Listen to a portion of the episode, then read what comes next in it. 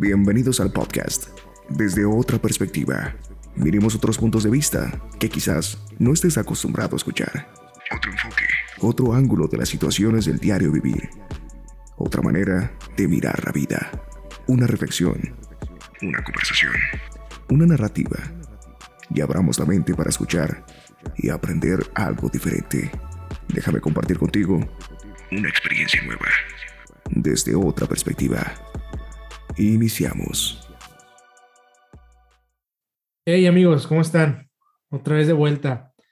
Eh, pues como algunos saben, estoy estudiando y se ha vuelto un poco complicado ser constante en los, en los episodios semanales, pero siempre es bueno esperar un poquito para obtener eh, muy buenos episodios. Entonces hoy no es, hoy no es la excepción y tengo un amigo, de, lo voy a anticipar, un amigo chileno, que la verdad estoy muy, estoy muy contento que, que esté conmigo para tener esta, esta plática que espero que les guste mucho porque es un tema, ah, quizás no, quizás no es como un tema de tendencia en un trending topic, pero creo que sí es muy importante que, que hablemos y que, y que ustedes conozcan una perspectiva diferente, como siempre se los digo. Entonces, pues la verdad que mm, tenía como varios meses que le había dicho a mi amigo que, grabáramos y, y, siempre, ah, pues lo vamos a posponer y lo vamos a posponer. Pero bien, ya estamos aquí y pues yo la verdad estoy bien, estoy bien contento porque aparte que es, que es amigo, yo soy, yo soy fan de su, de su podcast, pero no voy a dar mucha información para, para darle la palabra a él. Así que, bro, bienvenido. Gracias, bro. bueno, eh, mi nombre es Ariel López, para los que aún no me conocen, del podcast Y si nos unimos y de Caminando Ando, que ahí está el, el momento de publicidad.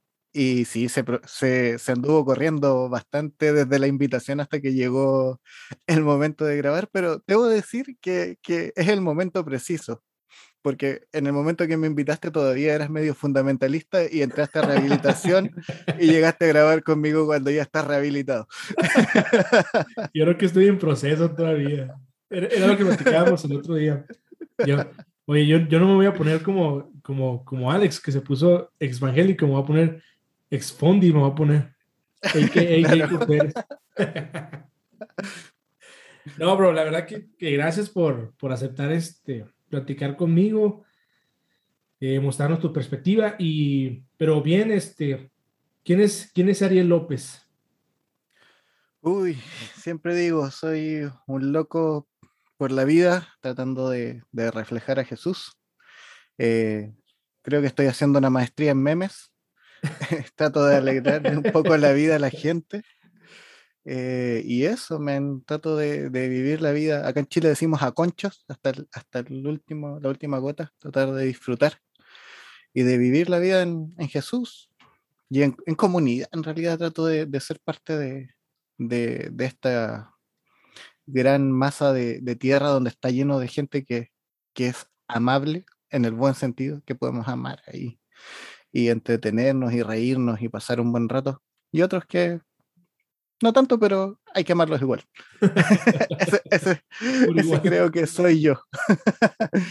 Un Oye, loco Ariel, por la vida. Y aparte del podcast, ¿qué, qué, más, qué más haces? Eh, bueno, eh, en general soy ingeniero en informática, amante de la lectura, los cómics, eh, distintas temáticas, trato de aprender un poquito de todo. Y, y, bueno, eso creo, creo yo. Me gusta manejar mi moto, disfrutar, como digo, de las cosas simples. Así que una de esas es manejar mi moto y disfrutar el viento y el camino. ¿Qué, qué modelo es tu moto, Ariel? Es una moto de 150, es pequeñita para la ciudad, una Highway TR 150, pequeñita. ¿Sabes qué, ¿Sabes qué agregaría yo si me preguntaran quién es Ariel? Oye, que me dijeran, oye, ¿tú conoces a Ariel? ¿Y qué me puedes decir de Ariel López? Yo, yo, lo que yo agregaría, lo que yo diría es que es, es un amante de la lectura y es, y es un dealer personal de libros. eh, sí, ¿sabes? Eh, eso es chistoso porque yo odiaba leer. Eh, de más chico eh, no me gustaba mucho leer. Leía solo los libros que me gustaban y eran muy pocos. Y, y hoy día eh, sí leo mucho. Me, me, he tratado de poner metas de lectura, porque he descubierto hoy muchos tesoros en los libros. De repente en libros que no, no le tenemos mucha fe, aparecen cosas increíbles. Entonces, por lo menos este año me puse la meta ya de leer un libro por semana para, wow. Para poder llegar a los 50 y algo. Con 52 ya me conformo, quedo feliz.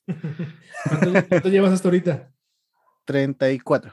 34, wow. No, pues vas, vas muy bien. Y, y, fíjate que la verdad que eh, entre tú, Isaac, eh, Andrés y, y, los con los que empezamos, el, no sé si recuerdas, pues cuando empezamos a, a inicio del año que no, que las metas, que, que en el Goodreads y, y todo este rollo.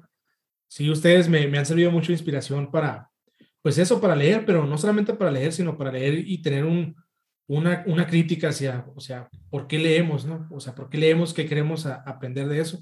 Y sinceramente me, me ha servido, me ha servido bastante. Pues una es que este año he intentado buscar autores que, como decías tú, van, van van como en una corriente diferente a lo que es el, el, fundamentalismo.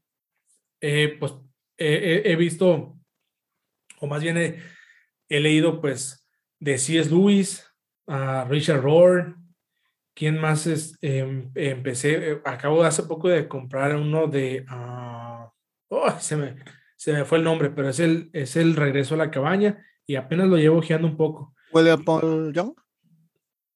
Eh, ese ya lo leí también, ajá, sí, también ya lo leí, pero en la otra edición que se llama El regreso a la cabaña, de Baxter, Baxter ah, Entonces, sí he tratado de cambiar y la verdad que, que, ustedes pues me han, me han inspirado bastante y me han ayudado, me han ayudado un chorro a, a fomentar eso, ¿no? De lo que es la, de, lo que es la lectura. Siempre es muy bueno cuando estás leyendo, saber que alguien más está leyendo y, qué es lo que está leyendo y saber que alguien más es, es constante, es, es, bueno, es bueno rodearse de eso, la verdad. Entonces, la verdad que sí, te, te admiro muchísimo por eso, man.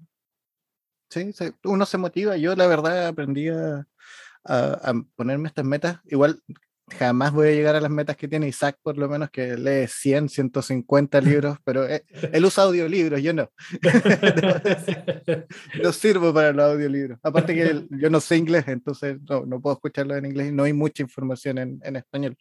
Pero sí he, tratado de ampliar un poco la, el espectro, porque uno tiende a, a leer lo que uno está de acuerdo, siempre, a, tener este sesgo de confirmación. Y cuando uno va abriendo un poco el espectro, se va dando cuenta que, que hay muchas ideas en el, en, en el aire y que muchas son bastante válidas. Entonces ahí uno va soltando un poco la mente porque si no se queda, se queda en un sesgo, vale la redundancia. Eh, hablábamos de, el otro día con, con David de, de, nuestra pecera intelectual. Nos quedamos dentro de la pecera teniendo todo un océano para nadar.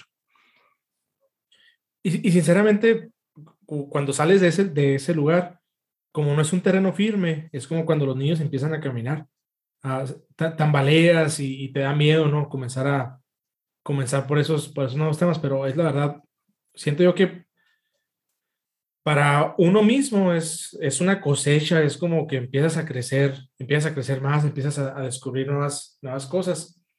Y yo creo que eso, Ariel, va muy, va muy de la mano a lo que, a lo que quiero platicar contigo el, el día de hoy, que es en lo que es invertir en uno mismo, que es, es se va a escuchar un poquito, un poquito egocéntrico, pero es pensar en ti, pensar en ti, en, en invertir en ti, en, en decir, ¿sabes qué? Ah, quiero hacer esto para mí. Entonces, por ahí platicaba contigo acerca de un video que está en la red que atacaba el pensamiento del, del amor propio como, como un acto de, egocentrismo. Pero vamos poniendo la, vamos poniendo la base, Ariel. para ti, ¿cómo, cómo, cómo, definirías, cómo definirías tú o cómo defines tú lo que es amor propio? A ver, aquí tenemos eh, varias cosas juntas, que yo creo que es donde está el, ma el mayor error cuando vemos esto, porque yo quiero partir de, de, la, de, la, otra esquina para llegar a donde, a donde tú me estás preguntando, porque hay una, una frase muy conocida de Jesús, que, que dice los evangelios que, que dijo Jesús, que es que no hay mayor acto de amor que dar la vida por los amigos. Entonces ahí se despega del yo. Pero también dijo, ama a tu prójimo como a ti mismo. Entonces, a la vez hay un, hay un cierto equilibrio. Entonces el amor propio, o, en realidad ni siquiera es el amor propio, el amor propio lo tendemos como, como, con, como una especie de, de concepto eh, popular, le, podemos decir auto, autoestima, amor propio, pero en realidad, si lo pensamos bien a fondo, nadie eh, carece de amor propio. Nadie puede decir yo no me amo, porque de alguna manera, independiente de, en mayor o menor grado igual te cuidas. O sea, tú, tú, una persona que realmente no se ama, le da lo mismo meter los dedos al enchufe, le da lo mismo tomar un carbón encendido con la mano porque no se ama, se está haciendo un daño. Eso no ocurre, generalmente no ocurre, tú tiendes a protegerte, tanto mental como físicamente. Entonces, creo que va más allá y va al autoconcepto. El autoconcepto también desarrolla la personalidad. Entonces, e, el, digamos que el amor propio es poder tener un autoconcepto sano Creo que por ahí pasa, más allá de ser egocentrista o no, porque eso ya es algo mucho más extremo. Sí, de acuerdo. Y, se, toma, se toma de esa manera y, a veces es muy fuertemente criticado cuando, cuando se dice, no, es que, es que yo, tengo, yo tengo amor propio o, o no debes de tener amor propio, sino que debes de pensar en los demás. Pero siempre se me viene lo, lo siguiente, ¿no? O sea, que el mandato de Dios es ama a tu prójimo como a ti mismo como dices tú, no, no, es imposible que te puedas amar, quizás a lo mejor vas a tener un, un sentido, un sentido de pertenencia quizás menor, pero siempre va a haber algo ahí que, te, que no te va a permitir que tú te lastimes o que tú te hagas, te hagas algo, porque siempre algo así como que, como que te estás cuidando, ¿no? Aunque sea en lo, aunque sea en lo mínimo. Pero viene, viene esto, ¿no? O sea, ¿cómo, cómo amar? ¿Cómo quieres demostrar amor a otras personas cuando no empiezas por ti. O sea, cuando, cuando, cuando por ti, o sea, no, no puedes, no tienes la capacidad de hacerlo, ¿no? Ahí es donde, donde choca, ahí es donde choca mi idea de, bueno, no es egocentrismo entonces, más bien empiezo por mí, empiezo por mi casa para después irme para afuera. Mira, yo te comentaba cuando me, me, me, enviaste el mensaje sobre el tema que íbamos a conversar. Yo te comentaba un principio que, que es súper aplicable a la vida y es súper práctico para los que han viajado en avión alguna vez en su vida, que supongo que ya a estas alturas mucha gente, se dará cuenta que cuando empiezan a darte las indicaciones, las azafatas te dicen, si el avión pierde compresión, lo primero que tienes que hacer es asegurar tu mascarilla. Luego que aseguras la tuya, aseguras la de los niños y los ancianos. Tú no puedes ayudar a alguien si no estás vivo. Entonces, si tú no te aseguras tu mascarilla para sobrevivir, no vas a poder ayudar al que está al lado. En, el, en ese sentido, eso también es aplicable a la vida. Tú no puedes dar lo que no tienes. Yo no te puedo dar el dinero que no tengo. Yo no te puedo dar el amor que no tengo. Entonces, sí es importante quitar un poco el yo para ah, incluir en el nosotros, eso lo escribí esta, esta misma semana, para incluirnos en el nosotros que está Dios, pero no quitar el yo es un nosotros, no es un tú. Esa es la diferencia. Pasar del yo al tú hay un extremo demasiado grande. Y de hecho me hace mucho ruido. La idea no era hablar del video, pero hay una parte que es súper eh, extrema y que, que ahí que quiero hacer un énfasis. Que la persona del video decía, eh, desde que empezamos a hacer esto de, de quiérete más y, cree en ti, etcétera, han aumentado los problemas de ansiedad, de depresión, y, yo pienso y digo, no, no es al revés, porque ¿qué pasa? Todos, todos nosotros tenemos ese instinto de sobrevivencia, ese instinto de autoprotegernos. Y gran parte del motivo de la ansiedad de las personas es que están siendo incongruentes que no están haciendo lo que piensan que deben hacer o lo que sienten que deben hacer. Entonces, cuando están viviendo vidas incongruentes, se sienten ansiosos, se sienten dañados. Y eso sí te puede producir un tema mayor. Entonces, si, tú, si lo llevamos a un tema práctico, por ejemplo, tú te puedes encontrar con alguien que le gusta ayudar a las personas, y es un caso muy típico, y le presta dinero a, a sus amigos que tienen necesidad. Y de, y, de, pronto tú que le prestaste a, mí, a tu amigo y dejaste de, de, comprar el mercado, como le dicen ustedes, cosas para la casa, que dejaste de comprar quizás, no sé, una tostadora y tienes que tostar el pan en, en la cocina y te demoras más y tienes que dormir menos para ir al trabajo, y tú vas a su casa, a la casa del que le ayudaste, y te encuentras con un televisor de 50 pulgadas, con la plata, con el dinero que tú le prestas. Entonces, te sientes frustrado. Entonces, un, hay un dicho muy común que es manso pero no menso. También uno tiene que quererse un poco, porque si no, terminas derramándote y está bien derramarse. Jesús lo hizo por nosotros. Eso, eso es innegable. Pero hay niveles, hay niveles y, y, y, y, como digo, si, si no sobrevives tú, o sea, si yo me quito el dinero de, la, o yo le quito el dinero de la comida a mis hijos para prestárselo a alguien que me dice que tiene la necesidad, pero yo sé que en realidad su necesidad es una necesidad de consumismo, no, no estoy haciendo lo correcto. Entonces, y ahorita mencionabas el tema de la ansiedad, que, que, no es, que, no, que no es el tema central del que queríamos hablar, pero sí tiene, tiene que ver que se detona la ansiedad. Y, y alguno, uno de los detonantes de la ansiedad es, es que es, es, es, te preocupas demasiado por los demás, tanto el bienestar de los demás como el qué dirán los demás. Eso también detona lo que es la, de, lo, lo, que es la ansiedad.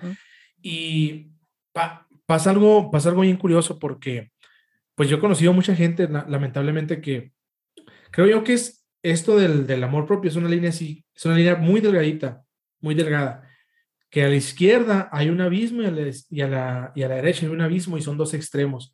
Una, pues en el que a lo mejor sí sabes que pues te vas a, vas a ser demasiado egocéntrico y no vas a ayudar absolutamente a nadie, pero otra en la que te vas a despreocupar completamente de ti, de los tuyos, por querer, por querer este, hacer algo por, por los demás.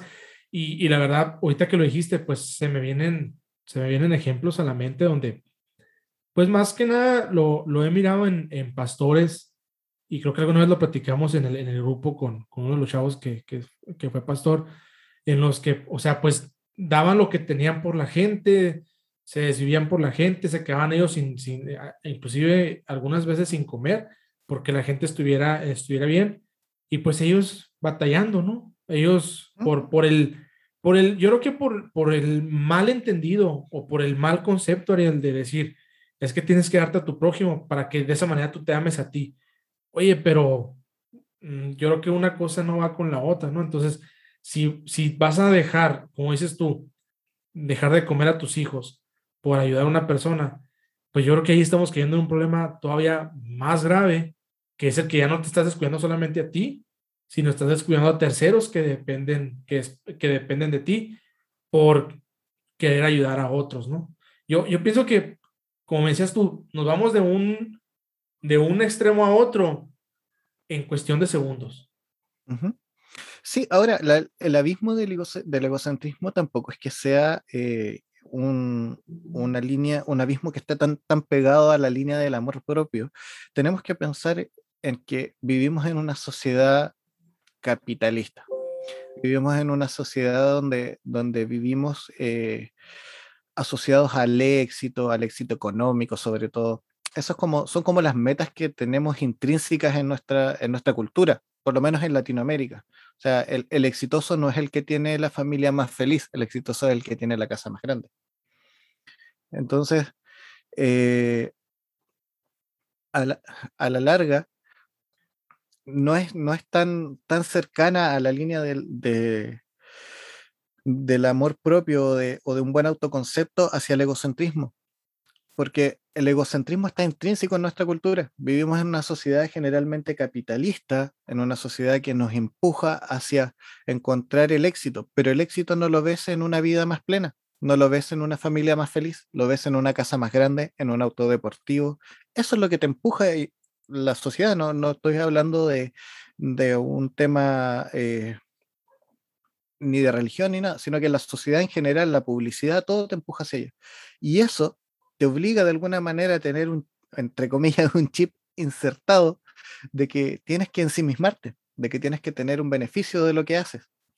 Y ahí es donde ese chip, que es como un pequeño veneno, también se inserta en nuestras buenas obras. Y muchas veces y ahí es donde, donde de repente chocamos con, con algunas doctrinas, creemos que nuestra caridad es por un bien de vuelta. Y eso sí es egocéntrico. Entonces nos desvivimos por el otro para que digan, qué lindo es el hermano, él le da su comida a los, al resto. Hoy qué buen hermano es, hoy qué generoso es.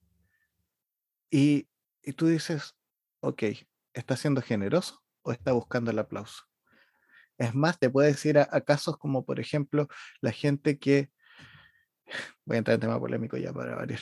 O, a, lo, mejor algo, algo un poco más espiritual que a veces inconscientemente, sin que tomes alguna foto, sin que lo digas, tú lo haces, pero en el consciente estás, estás pensando, ¿no? Egocéntricamente, ah, lo voy a hacer porque, porque sé que Dios me va a bendecir. Exacto, moneda de cambio. Ajá, exacto. O sea, y, así como que, pero no, obviamente no se lo vas a decir a nadie, ¿verdad? Quizás a lo mejor ni fotos vas a tomar, ah, ni videos, ni publicaciones. Lo vas a hacer en, eh, para, para ti nada más, pero dices, ay, lo voy a, lo voy a hacer porque, porque yo sé que el Señor me va a bendecir y, me, va a dar, y me va a dar más. Y ahí es donde, o sea, no, ¿verdad? Mm, claro, entonces ahí, pongamos el mismo ejemplo, tú haces algo y e ni siquiera lo dices, nadie te ve, pero tú inconscientemente piensas que Dios te va a bendecir. Ya tu acto no es un acto de, de generosidad, sino que es un acto egocéntrico, porque ni siquiera es de amor propio, es tratando de buscar un beneficio, es ensimismado. Entonces, el, ahí se vuelve egocéntrico. ¿Qué pasa? ¿Qué diferencia tiene eh, el, el, buen autoconcepto? Es que tú sabes ya quién eres.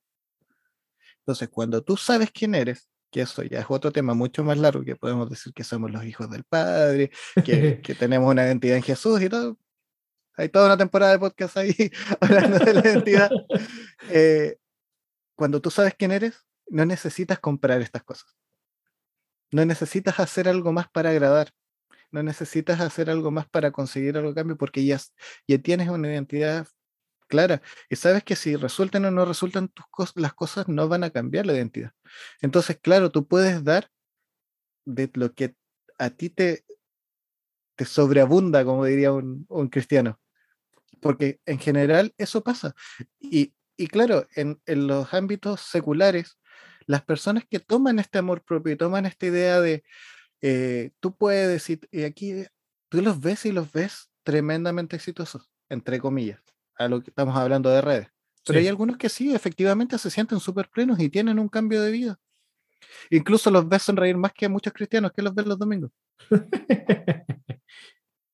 Entonces ahí tú te preguntas qué estamos haciendo mal. Y yo creo que eso es la, falta del equilibrio, porque no pasas de un yo a un tú, pasas de un yo a un nosotros. Entonces el amor propio sí tiene que ver con uno y es necesario, porque si tú, si tú no tienes un buen autoconcepto de ti, lo más probable es que vas a terminar cayendo en vicios, no de, no, en vicios de, de actitudes, de, de sentimientos, de pensamientos, pensamientos destructivos. Entonces, sí es necesario tener un, buen amor propio o, un buen autoconcepto. Las terapias muchas veces son necesarias. Todos acarreamos traumas de la infancia, nos guste o no nos guste. O sea, podemos tener las mejores familias del mundo, pero algo nos va a traumar. no, existe quien no tenga un trauma en la vida. y, creo yo que a veces estamos, estamos bien peleados con, con eso de las terapias, ¿no? Y erróneamente, y, yo siempre pongo este, este ejemplo, Ariel. O sea, ¿por qué cuando una persona está sufriendo de cáncer, por qué si va a tomar quimioterapias, va con un oncólogo, uh, lo medican, lo revisan, lo revisan como por ocho semanas? Uh, aquí en México, los que, los que pasan por ese proceso, los, los incapacitan pues todo ese proceso y dejan de trabajar. Ahora, ¿por qué para ese tipo de enfermedades si tomamos acción? ¿Y por qué para las enfermedades o bien los traumas o bien, dígase, la, la, salud mental, ¿por qué, no, ¿por qué no hacemos lo mismo? Al contrario, no vemos que una persona está depresionada y, y osamos en decirle, bueno, pues es que no, no has orado lo que deberías, o te hace falta ayunar, o, o te hace falta, sabes que si, si vas a las comunidades a ayudar a la gente, eso te va a llenar de alegría. Cuando a veces son problemas que, o sea, que traes arrastrando de, de hace años, son culpas, son problemas, son traumas que traes desde hace muchísimo tiempo, pues que sinceramente, a lo mejor, bueno, no, no voy a menospreciar que, que te vayas a sentir mejor, en, no sé, en, un, culto de adoración o, ayudando a personas, pero después de eso va a seguir ahí el, mismo problema. No sé si, si, si, me, si me estoy a entender con ese, con ese ejemplo así tan, como tan práctico, tan... Ah, aquí hay, hay, varias cosas. Voy a desglosar un poquito toda la, todo lo que, lo que dijiste. Una, una, el participar en comunidad siempre va a ser positivo. Creo yo que, que, sí lo va a hacer. El ayudar siempre te va, te va a, a, alimentar también. Se está yendo la luz. Si, si me caigo es por eso. eh, siempre te va a alimentar también de alguna manera y te va, te va a retribuir. No, independiente que no lo busquemos por el lado egocéntrico, siempre eh, hay una satisfacción detrás de ayudar. Siempre existe. Y, mentalmente siempre te va a ayudar. Ahora, ¿qué tan peleados estamos con la psicología? Espero en Dios que ya estemos menos. Porque en realidad es necesaria. Y, y, y claro, tú no puedes suplir una cosa con otra. Y tal como tú dices, no, no puedes, es como que alguien te diga, ¿sabes qué? Tengo cáncer. Y tú le digas, sí, a mí el médico me dio unas pastillas para el resfrío, así que tómate las mismas y te vas a sanar, a mí me sanaron. No tiene ningún sentido. Cuando tú le dices, me siento triste, me siento deprimido, tengo ansiedad, y alguien te dice, no, si orando se te quita porque a mí se me quitó. Pero a lo mejor tú, tú no tenías, tú no viviste lo mismo que vivió esa persona. Yo viví crisis de angustia horribles. Me tenía que salir de la oficina a llorar y caminaba cuadras. Y yo teniendo una fe inmensa en Jesús. No mm, orar, orar, lo único que me hacía era desagarme un poco, pero tener unas oraciones terriblemente angustiosas. A veces prefería no orar porque oraba con tanta angustia que lloraba más. Terminaba ahogado.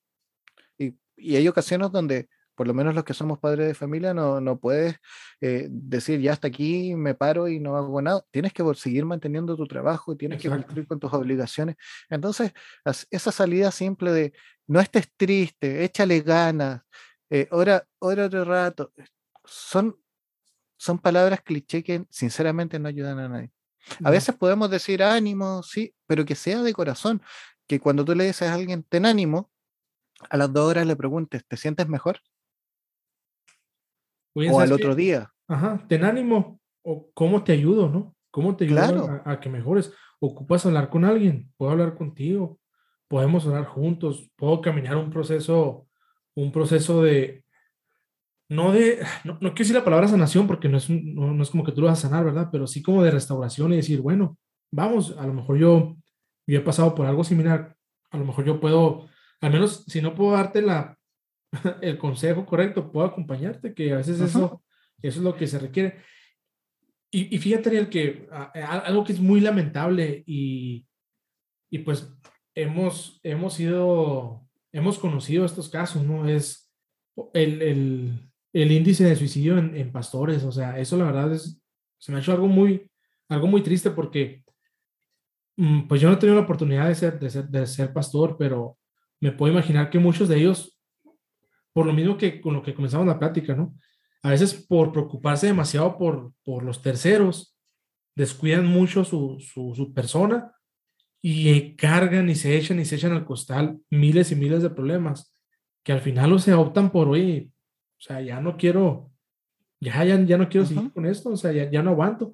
Y lamentablemente, no, sé si recuerdas, ¿no? Pues que varios en, en, en, Estados Unidos, creo que fue en el 2019, donde, donde hubo, si me acuerdo, unos cuatro casos o cinco casos que fueron, que fueron muy sonados. Sí, es que ahí hay, hay algo que, que, también debiésemos tomar en cuenta. Eh, a ver, yo tampoco soy pastor, a lo más he, he, llegado a líder de jóvenes en algún tiempo de mi vida. Y, pero tratando de mencionar un poco, hay cosas que son súper importantes, que es, por ejemplo, que un pastor pueda tener vacaciones, que pueda tener tiempo de, de descanso, porque finalmente, vamos, vamos a, entrar en otro tema de nuevo. Nos pasa que las, que las personas tendemos a que nos digan qué hacer. Y hay algo que es una, una, pésima costumbre, que es pedir que nos digan qué hacer, porque el pastor no tiene por qué quedarse con la responsabilidad de que su consejo va a cambiar nuestra vida, porque si sale mal, él tiene la culpa. Mi pastor me puede aconsejar, pero el responsable y el dueño de la, de la decisión o de lo que voy a hacer soy yo. El problema es que lamentablemente lo hacemos al revés. Yo voy a la iglesia, le cuento la mitad de la historia, la parte bonita donde yo soy el bueno, porque no le cuento la parte donde, donde el malo eh, hizo otra cosa o yo hice la parte mala para que el malo se enojara, y le pido un consejo. El pastor te da el consejo y termina un matrimonio destruido. Eh, los chicos me contaban que en Estados Unidos, por ejemplo, para ordenarte, te exigen tener un seguro incluso, que te exigen tomar cursos de consejería, algo de psicología. Entonces, es necesario. En Latinoamérica en general no, no existe esa exigencia. O sea, con suerte te exigen algo para montar una iglesia, una personalidad jurídica. Entonces, también se, están los dos extremos, donde pastores imponen sus ideas y terminan dañando a personas, y donde personas terminan dañando a pastores porque les cargan les llevan sus cargas y se las dejan. En vez de dejárselas a Jesús, se las dejan al pastor. Entonces, al final, nos, nos me, lo, obviamente lo sobrecargamos. Yo amo a mis pastores y, y, es, es, algo que siempre lo digo. Pese a no tener las mismas ideas, podemos compartir, reírnos, debatir, pero yo, yo siempre les pido consejo. Yo le digo, pastor, voy a tomar este curso, pastor, voy a levantar este proyecto, pastor, y trato de, de, de tener una idea porque Claro, han escuchado muchas más historias. Mi pastor tiene prácticamente la misma edad que yo, entonces tampoco puedo decir, que tiene mucha más experiencia. Pero sí tiene más cercanía con personas que han vivido procesos similares. Y es bueno escuchar otra perspectiva, pero no hacerlos responsables, porque ahí los sobrecarga. Y ahí también pasan, volvemos al tema del amor propio, o sea, hacemos que el pastor se olvide de él y, se vuelque a mí, y, y ese, ponte que se vuelque un 10% a mí, pero yo soy uno de 100 de la congregación. Entonces al final ni siquiera puede dar su 100 porque se ve sobrepasado por la cantidad de personas. Entonces nosotros también tenemos que ser conscientes de eso. Y ahí está también el tema, por ejemplo, de la lectura, el querer aprender nosotros para no tener que preguntar todo. sí, ser, ser, autodidactas y creo que eso es, pues es algo, mm, no sé si la palabra correcta es moderno, Ariel, pero creo que las nuevas generaciones, y nos, nos incluyo, ya, ya no es solamente, ah, lo que escucho lo creo, sino que lo escucho, lo analizo y, y, busco, busco más al, al, respecto. Y entrando, entrando a otra pregunta, Ariel, y, creo que con esta pregunta vamos a ir, vamos a ir este, aterrizando algunas, algunas ideas de las que hemos platicado. Ah, para ti, para ti, ¿cómo luce? Para, para ti, ¿cómo luce? O para ti, ¿cómo es el, el amor propio? O cómo, bueno, ¿cómo es o cómo debería ser el amor propio? Wow. A ver, para mí, en lo personal, porque esto es un encuentro personal, mi amor propio nace en Jesús. O sea, eso está claro y suena cliché, pero no lo es. Nace en que Jesús me enseñó quién era.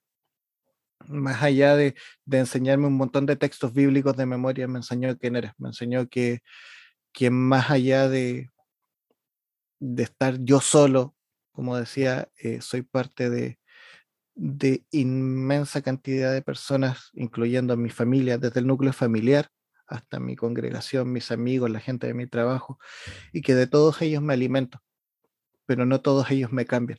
Yo puedo aprender un poquito de cada uno, pero yo tengo una esencia como tú dices, hoy, hoy, día me gusta más leer, trato de hacer reír a la gente, trato de mantener una cierta templanza, porque nadie, nadie no, no existe quien no se enoje, pero tener cierta, cierta templanza en, en, mi diario vivir.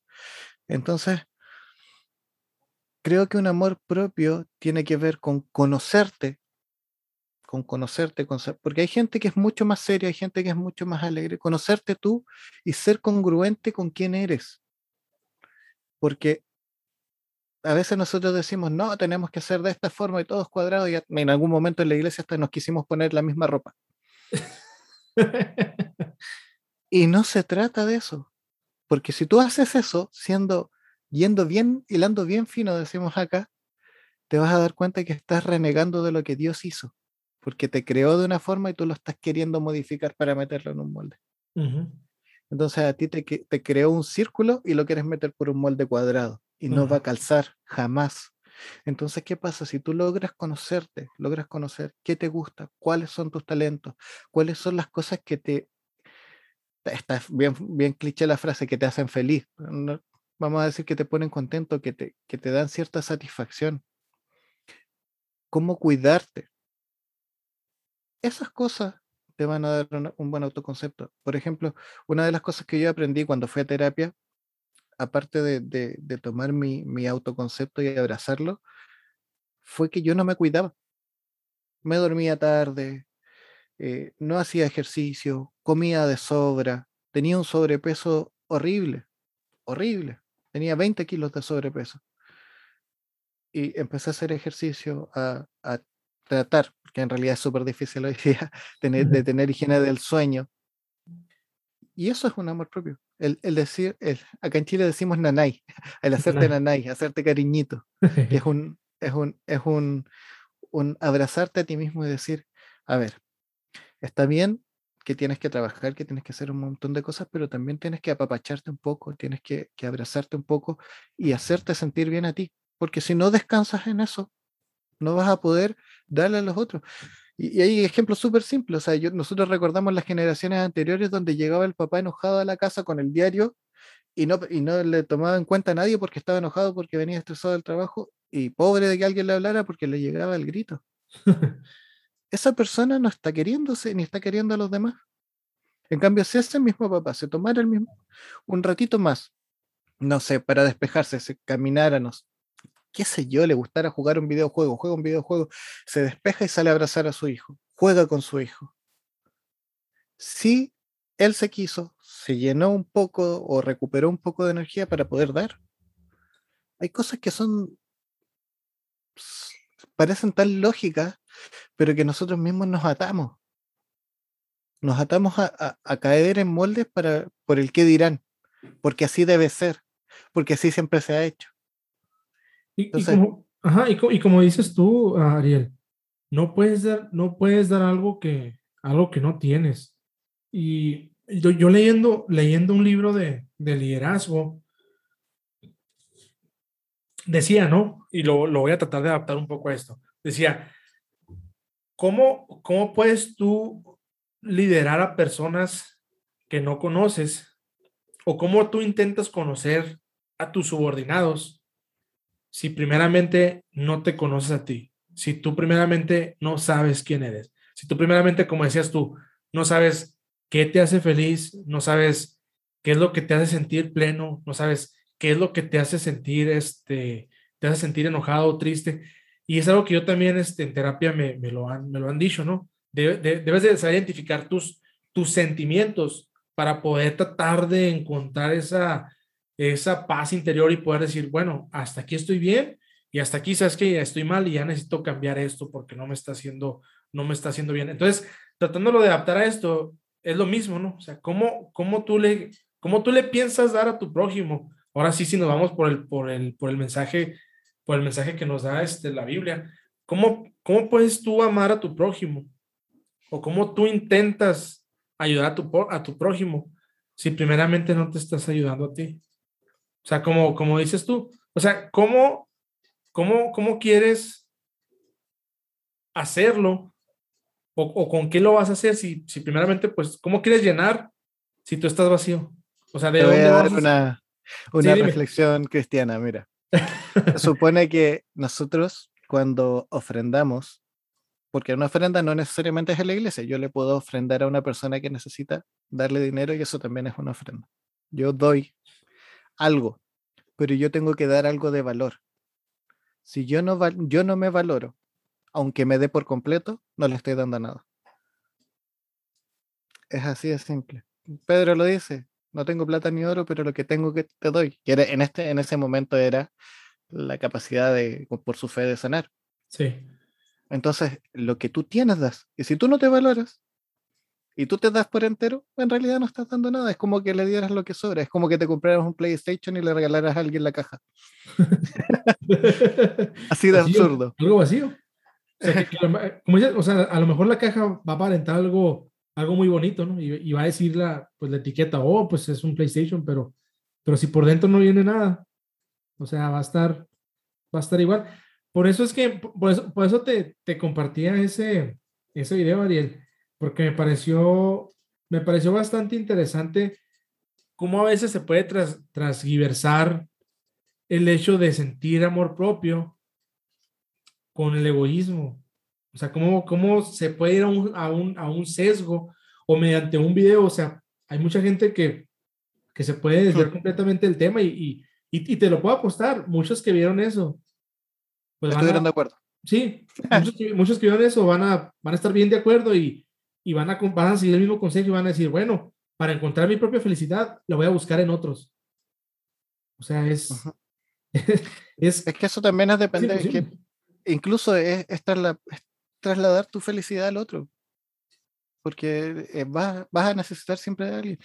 A ver, mi, mi, podcast se llama Y si nos unimos. Yo no puedo decir, no, quédate en ti mismo, porque no, para mí ese concepto no existe. Yo trato de vivir eh, eh, con gente, desde, insisto, desde mis hijos. las mayores enseñanzas acerca de Dios me las ha enseñado mi hija de 11 años. Desde mi hijo hasta la persona, la persona que te encuentras en el metro. De alguna manera, Jesús hacía eso. Jesús no, no estaba en plataformas como nosotros anhelamos. Jesús simplemente caminaba. Iba de un lugar a otro y la gente lo seguía por quien era. Y él ayudaba al resto. Pero Jesús cuando se despojó fue por otra cosa. No es, no es como lo que nosotros que si nos ponemos críticos y pesados, te, podemos decir, ok, ¿quieres darte a los otros por completo y respondiendo a, esta premisa por completo y olvidarte de ti? Sí, ok, vende tu casa, vende tu auto y dáselo a los pobres. Pero hazlo. Quédate solo con lo que tienes puesto. Vive en la calle con ellos. Cuando lo hagas, te creo que me digas sí. Entrégate por completo. Porque nosotros no lo hacemos en algún lado, en algún momento tenemos un autocuidado. Ahora, hay un punto que es súper importante, que nos vamos a alargar un poquito, pero he estado leyendo este último, el último libro que estoy leyendo es este, es una novela acerca de la vida de Francisco de Asís. Santo y pecado. Y es, es muy, muy, muy inspiradora.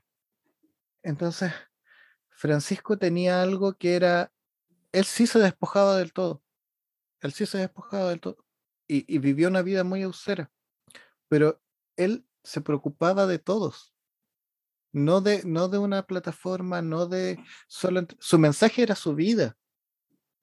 Entonces él dentro de su vida decía, eh, por ejemplo, en, algún momento fue a cenar al palacio de un sultán y come un pedacito de carne, por darte un ejemplo. Bueno, no comía carne, no sé, no me acuerdo, pero era come, como un poco de, de, de, de, algún alimento. Y el sultán le dice, me estás despreciando mi comida.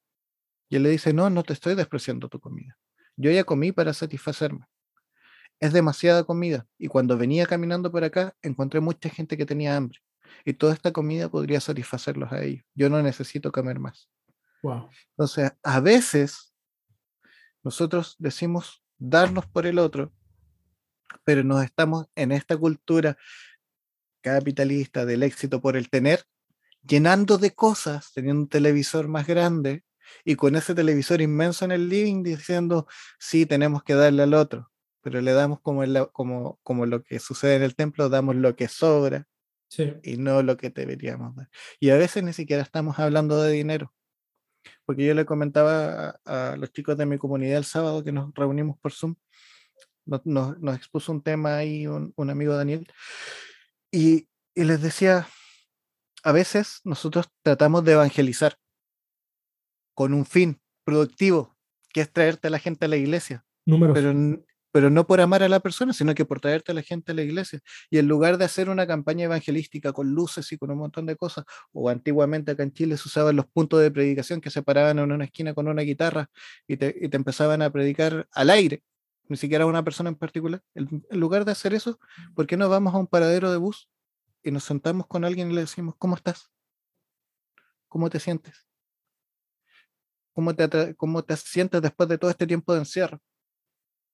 Y te puedo asegurar que mucha gente te va a decir que no y, no, y te va a mirar con cara rara, pero va a haber un montón de gente que ha estado encerrada por meses en esta pandemia y no tiene con quién hablar. Sí, definitivamente.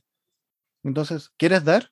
Ok, demos, pero demos en todo sentido. Hay cosas más importantes que, que el, el, el, aparentar, a veces mucha apariencia. Insisto, no es, no es quitar el, el, aporte que es dar, porque siempre tenemos que ser generosos, tratar de ser generosos, pero no necesariamente se trata ni de dinero ni de, ni de grandes plataformas.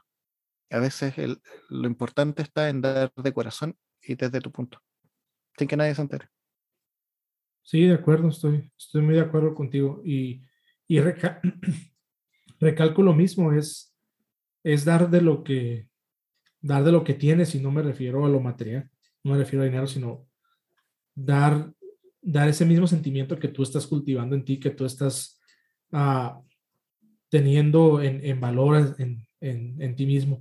Y pues yo creo, o sea, ya en esta plática hemos, pues, hemos escuchado ya tu, tu punto de vista, tu perspectiva. Y quisiera cerrar nomás la conversación, Ariel, con un, con un consejo, un consejo de, uh, ¿Cómo, cómo buscar ese, cómo buscar el cuidado propio, el amor propio? Ya nos dijiste cómo se ve, ahora cómo, cómo buscarlo y me gustaría cerrar con, con, e, con esto último, ¿no? Ya como para poner la, la, cerecita en el, en el pastel. Mira, eh... uy, va a sonar cristiano esto, pero es con fe. Lo que pasa es que para, para tener fe eh, hay algo que es muy importante, que no es solo aprender, insisto, no es solo aprenderse versículos de memoria, ni decretar, ni, ni ese tipo de cosas. A veces nos tomamos de, de, de ahí del versículo que dice eh, eh, decir las cosas que, que, no son como si fueran desde ya y todo esto, de, vienen de ahí el, incluso libros como El Secreto y cosas así. Yo no estoy hablando de eso. Estoy hablando de que el antagonista de la fe no es la duda, es la necesidad de control, es el miedo. Cuando le perdemos el miedo a nosotros mismos, logramos encontrarnos, porque no hay cosa más terrorífica que encontrarte con tus propios pensamientos. Entonces, cuando logramos hacer las paces con nosotros mismos, cuando logramos encontrarnos con nosotros, como decía, encontrar qué te gusta, qué te, qué te hace bien, porque, por ejemplo, a mí me gusta mucho hacer ejercicio, yo entreno dos horas diarias.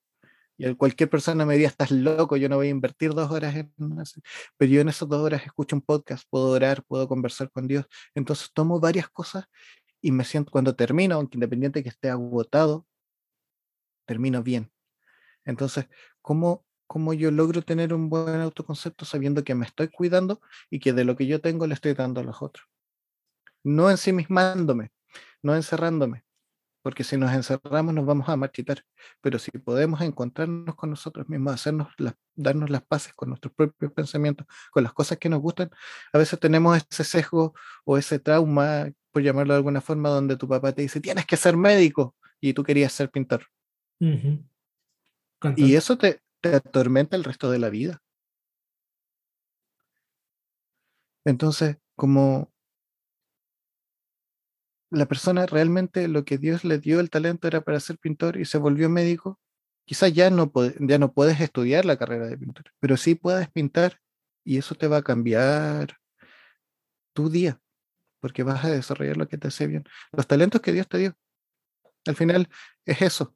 Hay gente que piensa que el talento es solo tocar música o, pintar, y no, hay talentos mucho más importantes como hacer reír, como escuchar. Hay hartas cosas que nos pueden ayudar que nos pueden ayudar a encontrarnos con nosotros mismos y a entregar a los demás. Así que creo que ahí he encontrado, por ejemplo, yo en la lectura mucho de eso. Pero eso es personal, hay gente que no le gusta leer. Así es que ahí está, yo creo. La, la, forma es encontrarnos con nosotros mismos, tratar de escucharnos, de, de, de perderle el miedo al yo, de, de, perderle el miedo a escuchar lo que, mis propios pensamientos porque es súper común, hay gente que llega a su casa sola y para no escuchar sus propios pensamientos pone la música fuerte, pone la televisión, cualquier cosa que lo distraiga de, de escuchar. La meditación es algo que les puede ayudar mucho quizás en encontrar eso. Sí, definitivamente, Ariel. Y, y creo yo que, que concluyendo, uh, concluyendo este, este episodio, que la verdad me ha gustado me gustó bastante y, para serte sincero, Ariel, tenía muchos, muchos tópicos, temas que, que, quería tratar contigo, que yo creo que te voy a invitar al, yo te voy a invitar en un, en un futuro para seguir platicando. Este, era, e, este fue uno de los que cuando, cuando miré sobre el video, y no lo miré, no lo miré hoy, lo miré la semana pasada, ah, cuando estábamos platicando, dije, voy a platicar con Ariel de esto. Creo que, creo que Ariel tiene algo, algo muy bueno que, que decir. Y bueno, volviendo, volviendo al tema, eh, yo, mi creencia es que no es, no es egocéntrico el que pienses en ti, no es egoísta el que te preocupes por ti, el que te preocupes por los tuyos, sino que haciendo eso te va a permitir darte a los demás, llenándote a ti mismo, te va a permitir satisfacer a los demás, pero tienes, tienes que empezar, ya sea amigo, amiga, que me estás escuchando, tienes que empezar por, tienes que empezar por ti.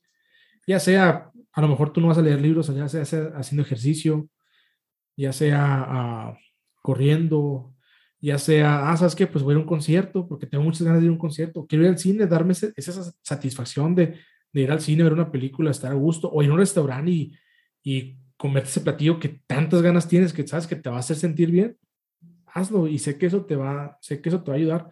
No hay una receta específica para, para cada uno, creo que uno la va, la va encontrando, pero lo principal es empezar a, explorarnos y saber qué nos hace feliz o qué nos pone tristes y a partir de ahí, y a partir de ahí tomar la decisión, ok, sabiendo esto, voy a empezar a actuar, voy a empezar a dar, voy a empezar a ser generoso, voy a empezar a compartir, voy a empezar a compartir mi tiempo. Y Ariel, de nuevo, gracias por esta, por esta conversación que, que acabamos de tener. La verdad que estoy, siempre me gusta, siempre me gusta ser el, el, host de, de, mis episodios. Va, a sonar así muy, voy a, voy, voy a rayar en lo lógico, ¿no? Pero pues siempre me, estoy escuchando y como que digo, estoy, estoy reflexionando mucho. Siempre los, los invitados me dejan, en lo personal me dejan a mí bastante, bastante y la verdad te agradezco un chorro por, por tomar esta plática conmigo. Encantado, bro. Oye, una cosa que, te, que, que me nació de lo que acabas de decir y que es súper importante, cuando se encuentren con ustedes mismos, eh, cuando logren ahí ir hacia adentro, si se encuentran con algo que no pueden manejar, pidan ayuda vayan a un, terapeuta si es necesario, porque eso es lo que quizás los pueda tener detenidos. Eh, es importante. Eh, fuera de eso, eh, nada, encantado, bro. Siempre conversamos, siempre estamos ahí reflexionando y riéndonos, mucho menos serias las conversaciones, claramente. casi siempre en torno a un meme, pero, pero siempre cuenta conmigo. Y, y, obviamente a la gente también siempre le digo, si, si necesitan conversar, si, si tienen algo que decir, y de hecho, si están en desacuerdo, eh, yo no me ofendo. Así que si quieren decir que están en desacuerdo con lo que dije, ahí están mis redes. Pueden escribirme sin miedo. no, y, la verdad que es el objetivo de, de, de, este podcast, es siempre ver una, una perspectiva diferente. Yo pienso que todos los seres humanos, aunque sean hermanos, aunque sean familias, todos tenemos una perspectiva, una perspectiva distinta.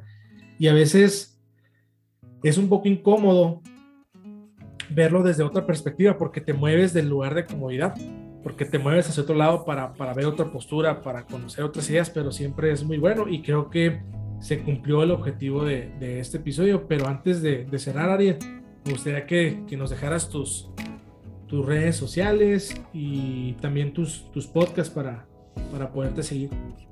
Eh, Ok, em, bueno, mis podcasts, como los podcast, como los comenté anteriormente, eh, Caminando Ando, que esperamos reactivarlo pronto, que son pequeñas reflexiones eh, diarias que tenemos ahí con varios amigos, con, con Maja, Ruth, Cintia y Mani. Y, y, si nos unimos, que ahora está por ahora detenido, esperamos también empezar pronto con una nueva temporada, ya por la tercera, que es un podcast de conversación y ahí tenemos varios invitados y, varios temas. Ahí está incluso el de la identidad y todo eso.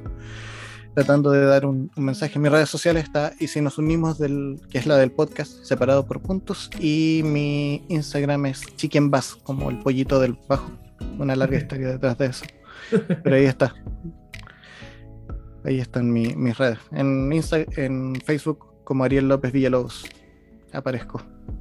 Amigos, si quieren, si quieren ver un buen contenido de memes, sigan a mi amigo en Instagram, les va a ser, les va a ser el día.